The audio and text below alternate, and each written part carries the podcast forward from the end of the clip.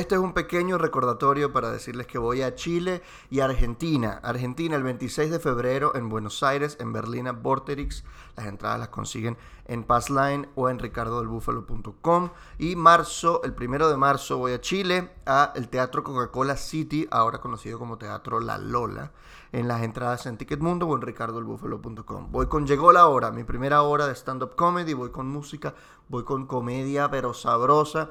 Vayan y díganle a sus panas que voy para allá. Empieza el podcast ya.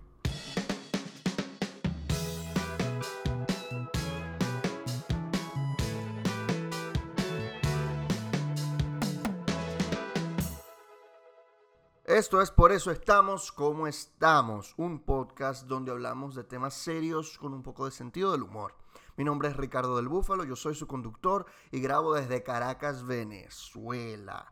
Caracas, la ciudad donde el 50% de las transacciones se hacen en dólares, el 60% ya. Porque empezamos este programa hablando de la economía, hablando de que 64 de cada 100 transacciones en Venezuela ya se hace en moneda extranjera. El sueño de Chávez, que el Bolívar fuerte fuese nada más que un recuerdo, estuviese enterrado. Eso es el sueño de Chávez y del socialismo.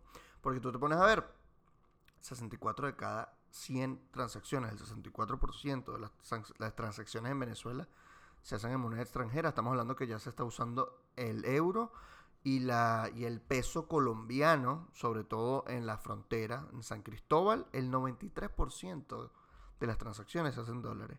Y en Maracaibo el 91.5% en Margarita el 82%. Y nada, hay varias ciudades más. Esto es según Ecoanalítica, es una firma de análisis económico. Entonces tú pones a ver, el Bolívar colapsó, el dólar, bueno, se dolarizó el país de forma transaccional, la gente paga toda vaina en dólares, hasta los perreros te aceptan CELE, tú dices, ¿cómo esto es posible? Todo está dolarizado, pero nos estamos poniendo estúpidos por la dolarización. ¿Por qué? Porque la gente dice, no, no te aceptamos estos billetes así. Ahorita no te aceptan billetes de nada. Tú dices, pero ni la Reserva Federal de Estados Unidos. No, un billete arrugado. Pagas una vaina, 11 dólares. No, chicos, no aceptamos billetes arrugados. Y plánchalo. Plancha esa vaina. ¿Qué, qué, te importa que esté arrugado? Tú te has puesto tu franela, está arrugada y te la pusiste. ¿Cuál es el peo? No, no, no, chicos, es que está marcado aquí con marcador y no nos los aceptan. No lo aceptamos así, pues, no lo aceptamos. Pero ¿cuál es el que te marcado con un marcador? Tú también te rayaste la franela del colegio, por recuerdo, por algo bonito. Tampoco le quita el valor que esté rayado. No, que el cereal, esto, esto es lo peor. Hay cereales que no aceptamos porque son muy viejos. Pero mujer, este cereal es de antes de 2001, pero tu teléfono es del 96 y lo tiene. ¿Qué está pasando? Esto es una estupidez, que la gente no te acepte dólares. De verdad. Ya no tiene. Entonces uno va, cambia el dólar, te dan el dólar perfecto. Que no está rayado, que no está arrugado, no está vaina. Te lo pasan por la maquinita. Ah, no, perfecto. No es falso. De pinga. Pero no tenemos vuelto. Entonces aquí tenemos una chupetica para ti, para que, bueno, para que complete a, la vaina. Para que complete. Pero yo estoy pagando 17 dólares, te doy uno de 20. Yo no quiero 3 dólares en chupeta. ¿Cuántas chupetas me voy a llevar? Yo no quiero 40 chupetas. ¿Cuándo, ¿Cuándo en la vida me voy a comer yo 40 chupetas? se las comen las hormigas en la casa. Me llegan las chiripas. Entonces también después tengo que pagar al, el carajo que fumiga la chiripa de las chupetas del vuelto tuyo.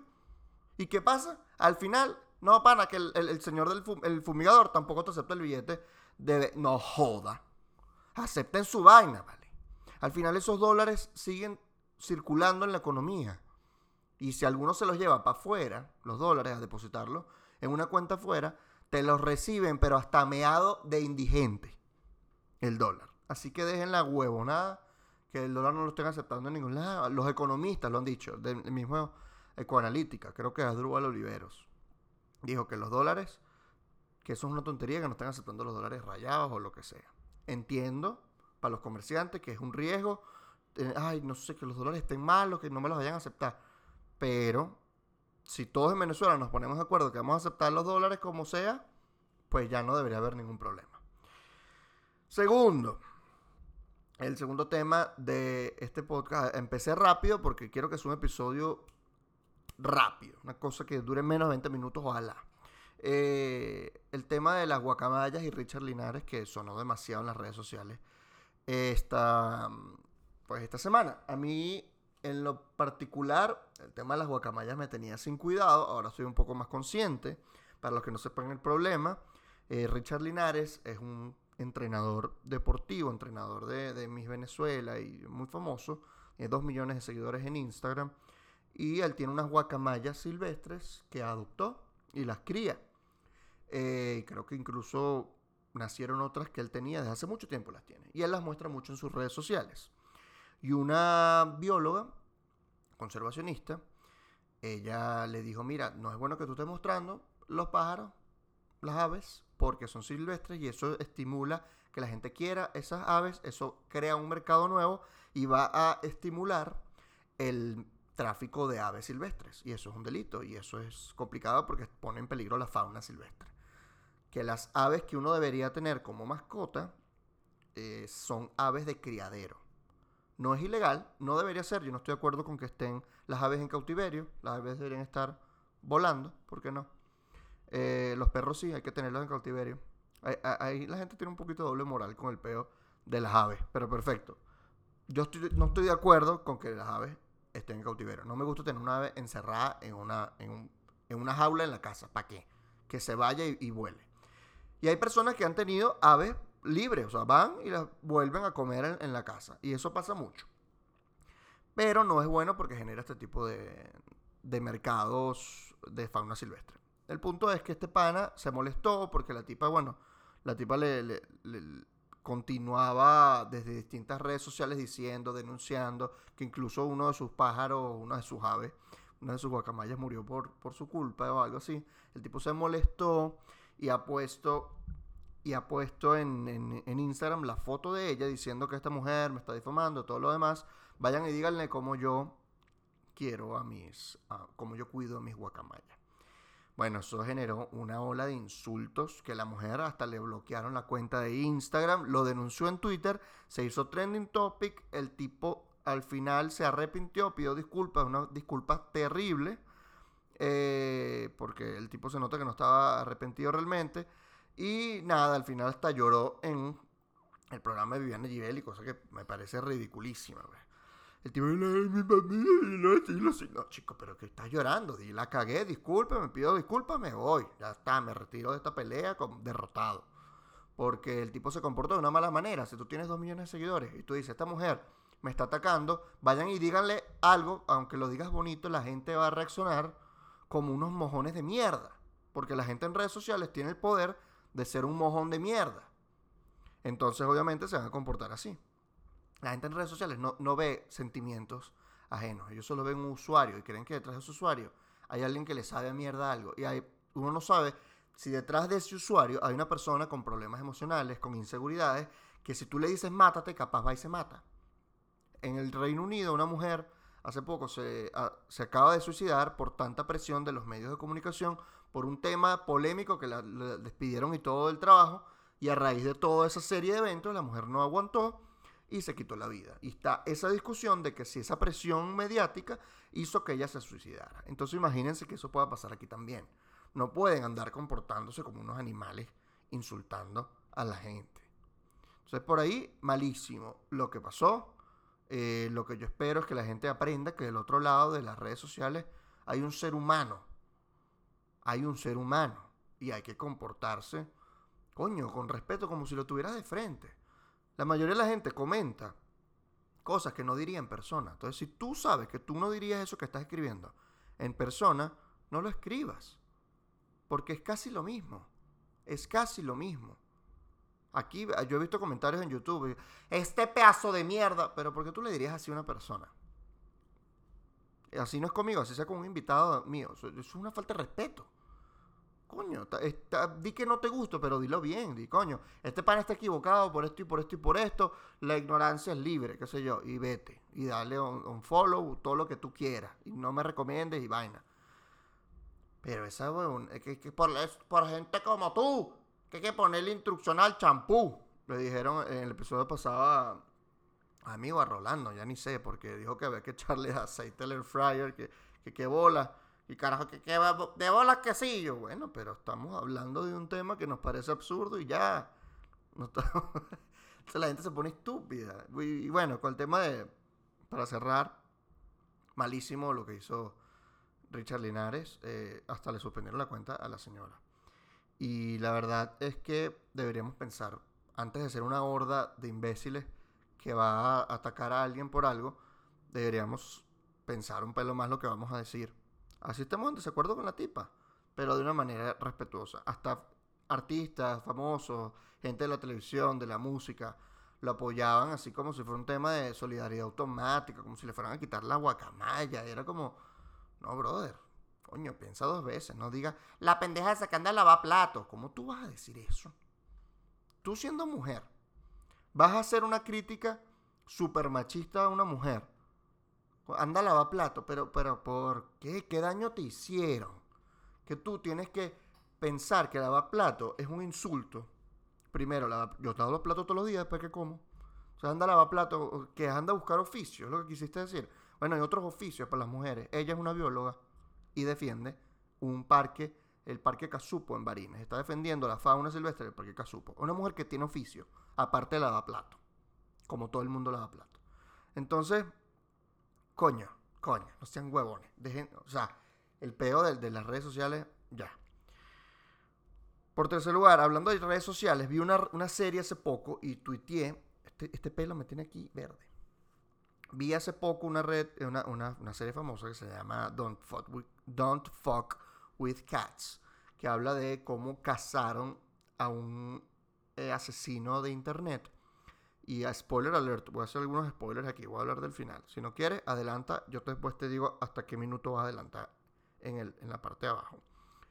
Eh, el punto es que unos tipos stalkean a través de Facebook a un, a un carajo que empieza a matar gaticos de una manera atroz y grabando videos y los pone en, en unas páginas asquerosas en la Deep Web. Y el tipo va y monta los, los links en Facebook y después se arma un grupo de Facebook para descubrir quién es el tipo. Pa, pa, pa, pa, pa, pa. Eventualmente dan con el nombre del tipo. Y el tipo dice que la próxima vez no va a matar gatos, sino va a ser peor.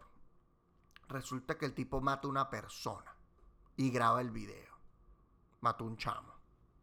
Lo empieza a buscar la policía, lo empiezan a buscar. El tipo creo que lo mata en Montreal. Mata a- en Canadá, se va para Francia, se va para Alemania, el tipo lo terminan atrapando porque lo cazaron por todas las noticias que generó eso. Y todo, eh, la historia está contada de una manera rechísima. Me encantó la manera como iban contando la historia y poco a poco, o sea, los stalkers de internet eran como unos detectives. Era una vaina, una historia fascinante. ¿no? Unos detectives común y corriente con la información que tenemos de la gente en, en internet. Llega al final, el último minuto de la serie, me cagó toda la serie. Me pareció una mierda de final, un final patético. Porque la tipa se pregunta, la protagonista, una de las stalkers, que consigue al asesino y dice, ¿será que nosotros fuimos cómplices de sus asesinatos al ver sus videos y al darle atención? Porque lo que él quería era atención. Porque toda la narrativa de la vaina era por la vanidad de él. ¿no? Que su vanidad, que él quería ser como una estrella de cine. De hecho, descubrieron que los asesinatos y cuando lo atraparon se comportaba como la película Bajos Instintos y vaina. Y, y- el asesinato fue igualito que la película Bajos Instintos y todo lo demás. Entonces el tipo se estaba haciendo una, pelu- una película en su cabeza porque él era un actor y un modelo fracasado. Em, y el tipo encontró la fama a través de grabar videos para estos carajos en la Deep Web. Entonces, la pregunta de la tipa es válida, yo, me parece una reflexión válida, coño, en qué medida nosotros ayudamos al otro a hacer esto, porque si le estamos dando cancha, o sea, si le estamos dando atención, él va a querer nuestra atención de otras maneras más fuertes, o sea, no solamente matando gatos, sino matando personas. Pero eh, ese es todo el final, es como que tú que estás viendo este documental, dicen al final, te dicen a ti a la cámara, así como yo a ustedes ahorita. Tú que estás viendo este documental, ¿no te parece que estás siendo cómplice de sus asesinatos? Y es como que no, coño de tu madre Netflix. Yo vi una historia. Yo estoy viendo un documental que tú decidiste grabar, Netflix. Entonces a mí no me vengas a decir después de tres horas de documental que le dimos mucha atención al chamo. Si estás haciendo el documental, a dándole atención al chamo. No me vengas a decir la patética reflexión de, ¿será que yo hice mal al hacer este documental? En ningún momento en Don't Fuck With, Don't Fuck With Cats dicen cosas como qué horribles las páginas web de la Deep Web donde se montan este tipo de contenidos y aún así no tienen sanciones legales. Y aún así estas vainas existen. Y puedes montar contenido gráfico violento sin que les pase nada porque la freedom of, speech o libertad de expresión o lo que quieran. Eso, eso es lo que hay que hablar más bien. O sea, hasta dónde llega la libertad de expresión. Tú puedes expresar, pero no matando a alguien en video. Entonces deberían cerrar esas páginas web. Pero eso, ah, la culpa no es de la página web, sino del morboso que es. El morboso tiene una culpa. De bolas que sí. Y uno va por morboso a ver el documental, no los videos. Yo ni de vaina me meto en esas páginas de mierda. Voy a ver el documental para ver qué coño es, porque hablaban tanto en las redes sociales de Don't Fuck With Cats, que es una, una, una, una, una serie que parecía una vaina de ficción. Y la vaina es real, y entonces lo veo y de verdad parece de ficción. Y me dice, esto es una vaina loquísima. Pero yo no tengo responsabilidad del asesinato de ese carajo. O sea, es una reflexión muy pajúa. Y por eso hay finales que te joden una película, que te joden una serie. Y la serie, o sea, le iba a recomendar así como que vean esta vaina que es increíble. Y me terminó arrechando porque me echó la culpa a mí de que yo vi el documental que ellos hicieron. No, que no se le dio atención al asesinado. Ellos le dieron un minuto en todo el documental. 10 segundos la foto de él y 30, 20 segundos, ni siquiera un minuto, 30 segundos del papá en el funeral y un peo. Porque no hace la historia del asesinado. Porque es pura estupidez, doble moral y vaina de decirle a la gente mosca con lo que ves. Está bien, pero la historia que contaste no es mosca con lo que ves. La historia que contaste fue diferente.